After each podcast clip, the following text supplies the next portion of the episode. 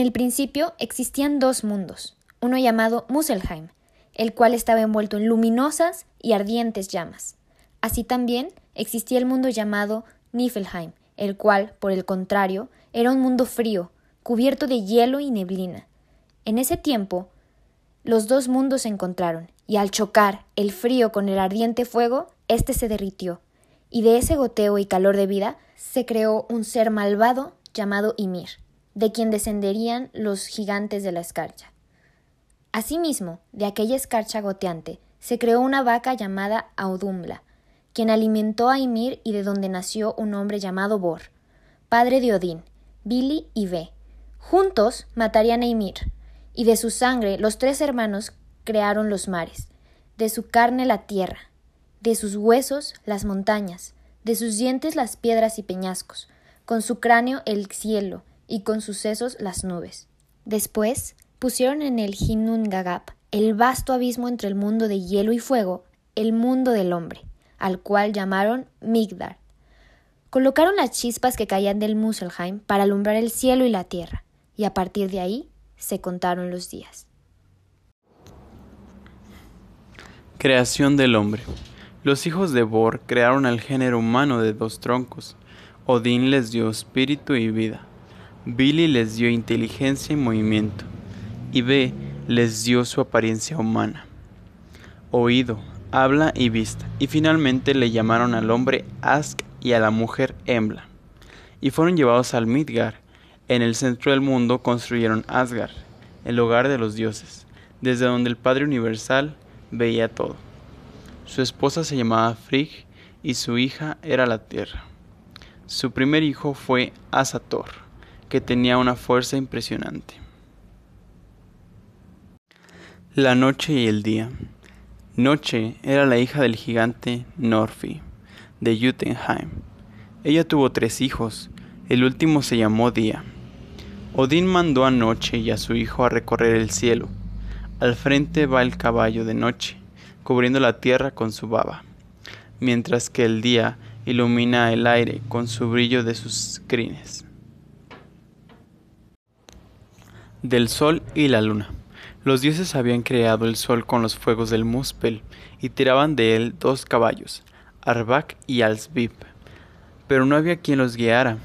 Fue hasta que Mundilfari tuvo dos hermosos hijos, Luna y su hermana Sol, y que casó a su hija con un hombre, con lo cual los dioses se enojaron y mandaron a los dos hermanos al cielo para que Sol guiara a los dos caballos del fuego de Muspel y para que Luna gobernara los menguantes y crecientes de la luna. Sin embargo, los lobos Skol y Hati persiguieron al Sol y a la Luna, respectivamente.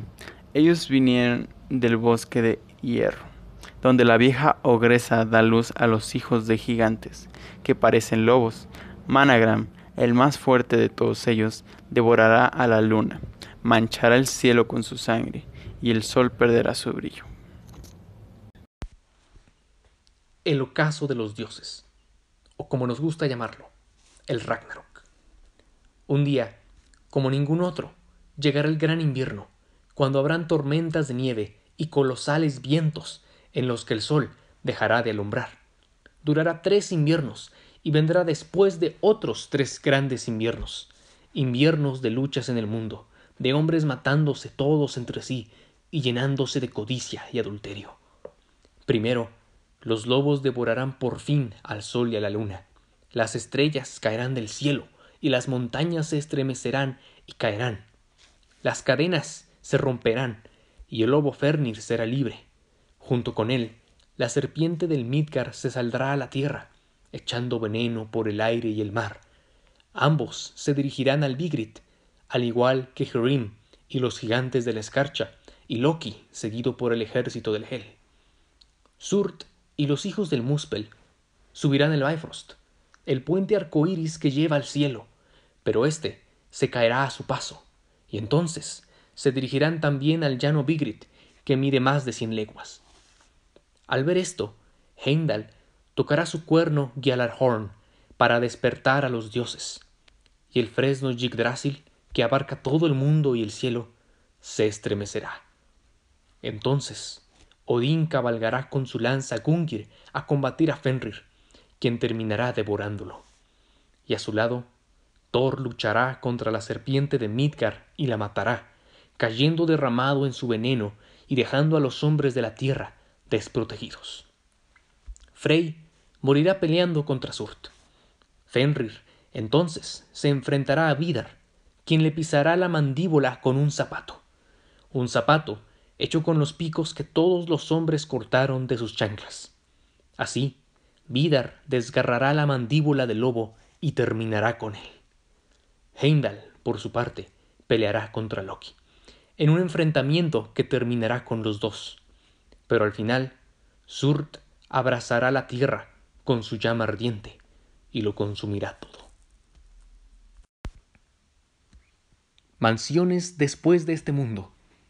Después de morir, los hombres buenos podrán ir al mejor de los lugares del cielo, el Himle. Aunque también hay otros, como la sala Brimir, ubicada en Okolnir, donde hay harta cantidad de buena bebida, o la sala Sindri, hecha de oro rojo que se encuentra en Idafiol. Pero para los hombres malos, en Nastron, les espera una horrible sala con una puerta que da hacia el norte, hecha con serpientes que escupen veneno y con el cual forman ríos tenebrosos. Esa puerta conduce al Niflheim, un horrendo lugar bajo el noveno mundo, pero no tan horrendo como el Helmir, donde Nidhogg destroza a los muertos. Después del Ragnarok, la tierra resurgirá de las aguas, tan bella como nunca. Vidar y Vali, los dioses que sobrevivieron al fuego de Sord, regresarán para vivir en donde se encontraba Asgard, ahora llamado el campo de Idi. Al igual que Modi y Magni, los hijos de Thor, que ahora poseen su Mjolnir, nombre que se le da al martillo de Thor. Por último, Balder y Hod volverán del Hel, el reino de la muerte. Pero no serán los únicos que habrán sobrevivido, pues una pareja de humanos, Liv y Livtrasir, se habrán escondido en el bosque del Hodmimir, comiendo del rocío de la mañana y repoblarán la tierra. Finalmente, el sol habrá tenido una hija, antes de que su madre fuera devorada por el lobo. Ella será llamada Alfrodul y recorrerá el cielo como su madre alguna vez lo hizo.